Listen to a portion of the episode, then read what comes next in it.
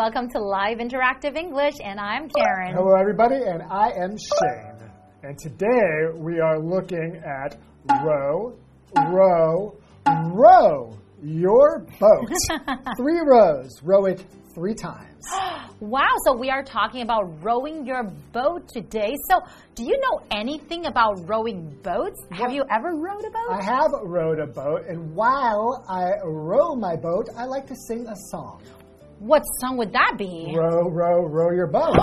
I know that song. Well, let's hit it. All right. Row, row, row your boat Row, gently down row, the stream. row your boat gently Merrily, down the merrily, stream. merrily, life Merrily, merrily, merrily, merrily, life is but a dream. Do you know the crocodile version? Crocodile. There's no crocodile version. Yes, there is. Okay, what's the lyric? Okay, so you just change it to if you see a crocodile, don't forget to scream. Ah! Okay. Okay, so I'll start this Okay, time okay. and then you will follow. Right. Okay, ready? Row, row, row your boat Row, gently down the row, row your stream. If you see a crocodile, don't forget to scream. crocodile, don't forget to scream. Ah! Ah! We are actually pretty good. That was pretty good acting. You felt like there's a crocodile there, right? That's right. Okay, well, let's go into today's lesson. Any crocodiles in there? Ah, right there! Oh,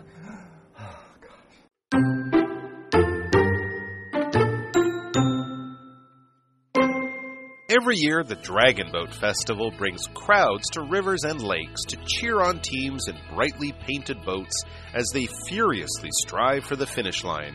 This is a familiar sight on the fifth day of the fifth lunar month in areas with a significant Chinese cultural influence. With its origin in China, the tradition dates back over 2,000 years, but it is by no means unique to Asia. Rowing events have been taking place around the world for centuries. So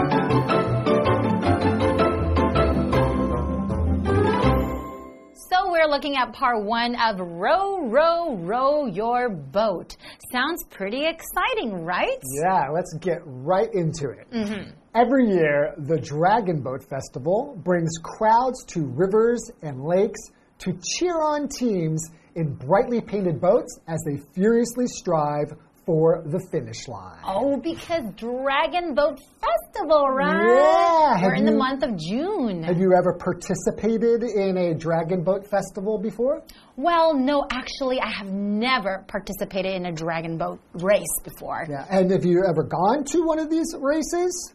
Well, no, I've watch? seen no, I've only watched these races on TV. How about you? Um, I've never done it, and I've never been to one, and I've probably seen them on TV, but I wasn't actively watching it because I'm like, oh, cool, Dragon Boat Race, let me watch this. I was more like, what's that? Dragon Boat Race. Oh, really? Oh, cool. And then I just changed the channel. but I have to say that it does look pretty fun, though. Yeah, no, actually, I should watch it because there's a lot of uh, culture and things I could learn about Chinese stuff.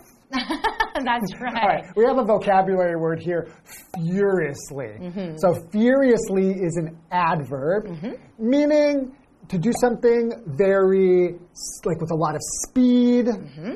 with a lot of energy, or with anger. Oh, it's like, oh, I want to make it. I want to win. Yeah. Kind of like that. So, you know the word furious, if I say I'm furious at you, that means I'm very angry. Oh, But if you Mm-hmm. okay. do something furiously, it's kind of like when you're angry, you do things like very quickly or you have a lot of action. So it could also mean just do something quickly or with lots of energy. Mm-hmm. For example, the team worked furiously to complete the project on time. Oh, that means they probably put in a lot of effort and they want to get it done, They right? have to do it quickly, right? Ah, Okay. okay. And the next vocabulary word we have is strive, Mm-hmm. and that is a verb. To strive means to make great efforts to achieve something or to obtain something.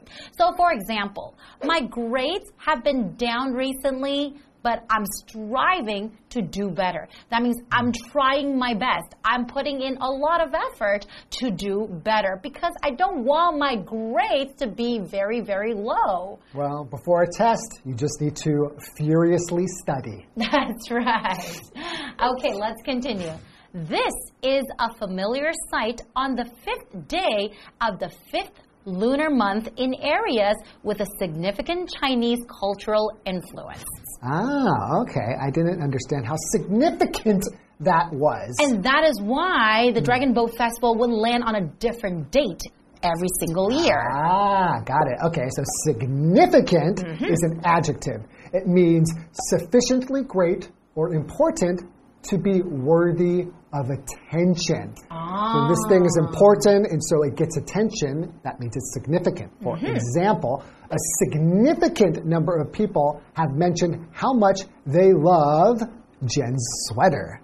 Oh, okay. So if it's a significant number, it's enough to where people are going to notice, wow, that's a lot of people telling Jen how lovely her sweater is. That means it's a really, really nice sweater. Yeah. okay. With its origin in China, the tradition dates back over 2,000 years. Wow. That's a long time. Yeah. But it is by no means unique to Asia. Ah. Rowing events have been taking place around the world for centuries. So it's not just in Asia, because when we think about rowing boats, at least when I think about rowing boats, uh -huh. I think about Dragon Boat Festival, and I think about it, you know, it's probably in Asia. But it's not only in Asia. Yeah, no, I actually don't even think about Asia when I think about somebody rowing a boat. the image in my mind is that it's somebody in a normal boat ah. just rowing on a river or something. Mm. So it's certainly not just in Asia. Yeah, I guess. And then we will definitely learn more about rowing boats right after the break. Okay.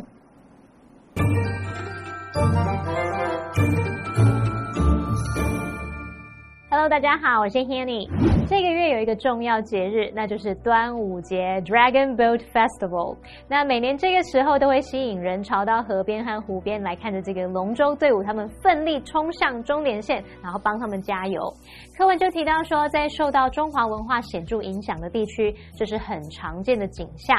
那这项传统是起源于中国，可以追溯到两千多年前。可是这并不是亚洲独有的哦。划船竞赛呢，在世界各地举行已经好几个世纪了。我们就顺便借这个机会来了解一下世界各地的划船竞赛吧。好，单字 furiously，它是副词，表示激烈的、猛烈的或是拼命的。那它的形容词就是 furious，它可以形容暴怒的、大发雷霆的或者是激烈的。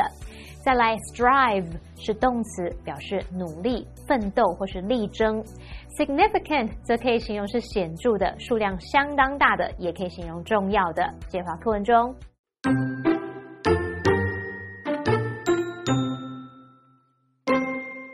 A nod to the past. In Venice, also known as the floating city, boating is central to people's way of life. It's no surprise then that races have been held on its canals since at least the 1200s. The largest such event is called the Regata Storica, which sees racers in traditional gondolas dress up in 16th century clothing to celebrate Venice's long maritime history. The birth of a sport. Some credit the boat race in London, England, as the origin of rowing as a professional sport. It first took place in 1829 between Cambridge University's and Oxford University's boat clubs and has been held nearly every year since 1856. Originally a competition for men only, the event added a women's race in 1927.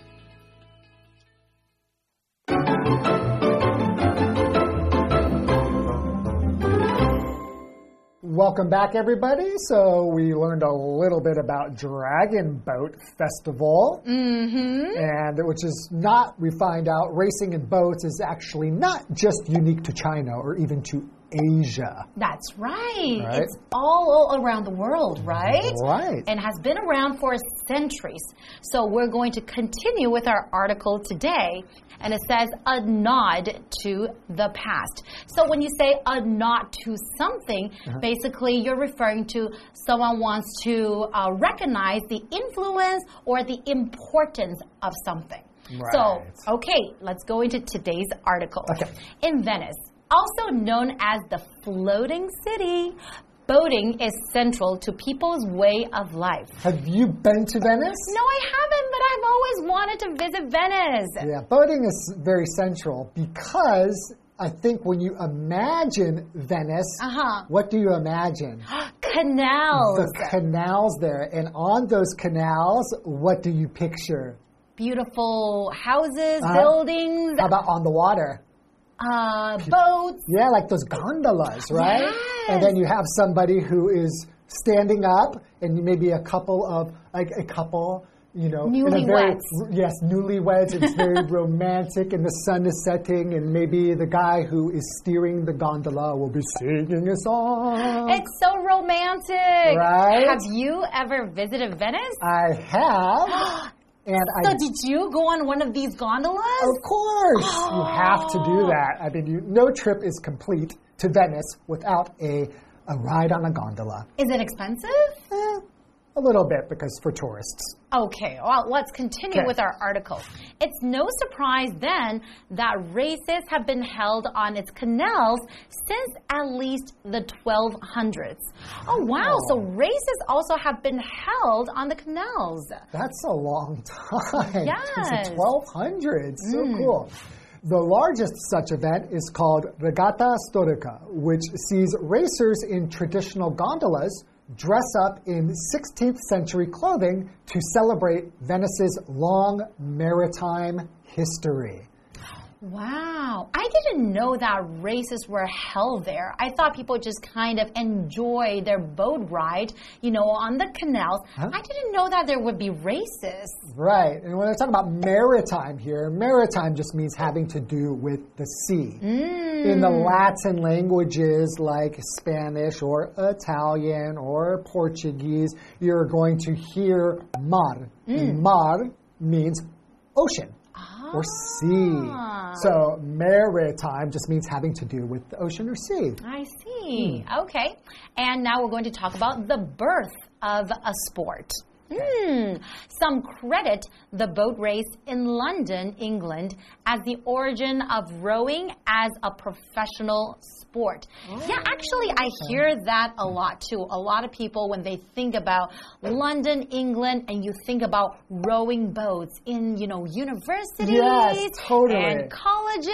I think when you watch movies that are set maybe, you know, 100 or 150 years ago, and you will see like all the universities there, so they're always having some kind of a boat race. Exactly, but not in Canada. I don't remember seeing, you know, rowing boats, you know, clubs in universities in Canada. And not in America either, right? Hmm. So this is the first time, though, that it was professional. So people were having competitions before. Okay. Okay, so the word professional here is an adjective, which means that something is being done mm-hmm. as a job for money, mm-hmm. not as a hobby. That's so right. So if it's a professional sport, that means you are getting paid. That's your job, right? So, for example, the top professional basketball players can make over $40 million in a year. Yes, I think professional athletes in general, they make quite a lot of money, right? Especially when you're really, really famous. Yeah, ridiculous am- amounts of money, but I don't know that professional rowers are making $40 ah. million a year. That's true. Probably not. Definitely mm-hmm. not.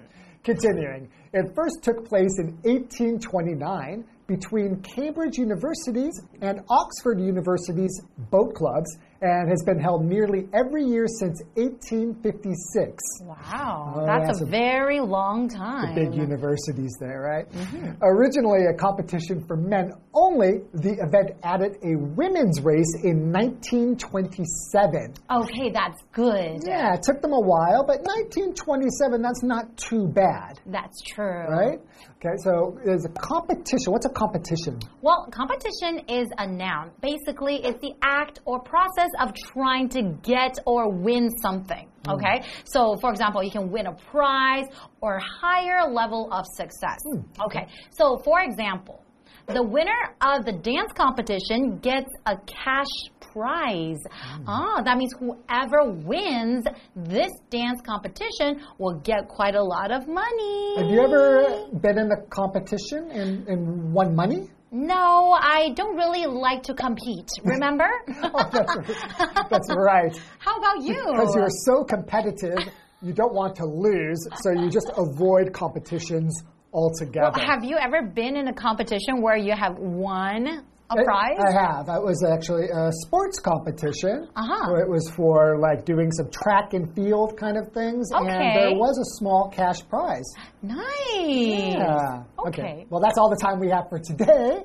And hopefully you enjoyed this lesson. And we will see you next time.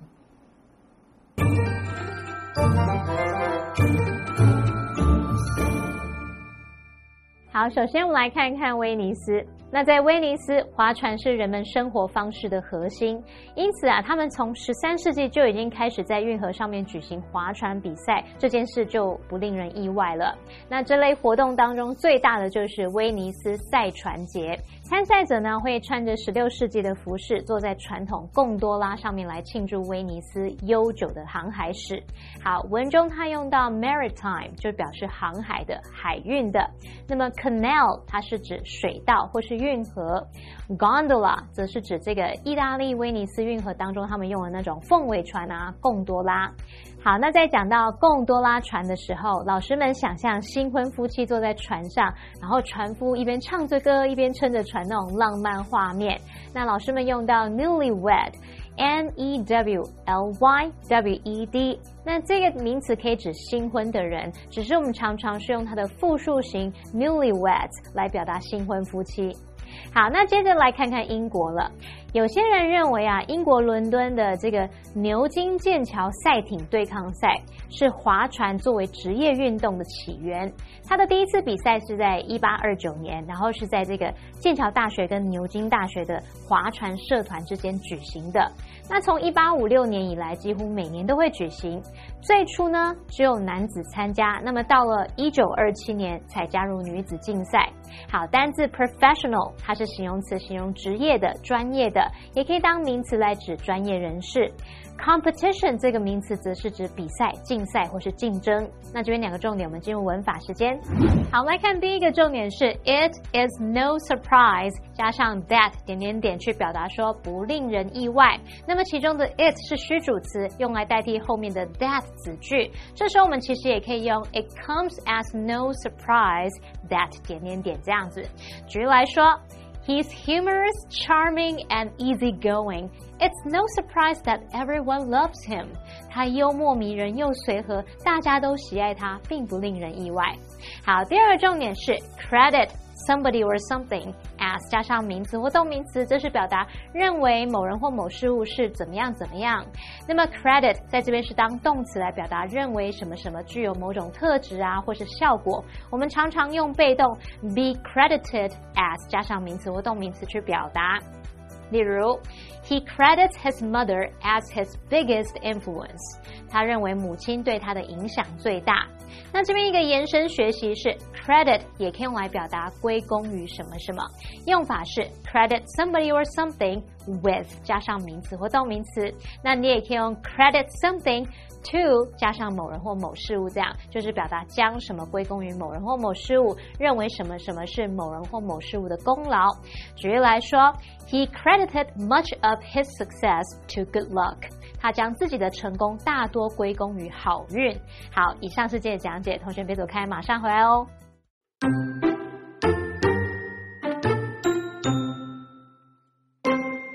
Every year, the Dragon Boat Festival brings crowds to rivers and lakes to cheer on teams in brightly painted boats as they furiously strive for the finish line. This is a familiar sight on the fifth day of the fifth lunar month in areas with a significant Chinese cultural influence. With its origin in China, the tradition dates back over 2,000 years But it is by no means unique to Asia. Rowing events have been taking place around the world for centuries. A nod to the past. In Venice, also known as the floating city, boating is central to people's way of life. It's no surprise then that races have been held on its canals since at least the 1200s. The largest such event is called the Regata Storica, which sees racers in traditional gondolas dress up in 16th century clothing to celebrate Venice's long maritime history. The birth of a sport. Some credit the boat race in London, England, as the origin of rowing as a professional sport. It first took place in 1829 between Cambridge University's and Oxford University's boat clubs and has been held nearly every year since 1856. Originally a competition for men only, the event added a women's race in 1927.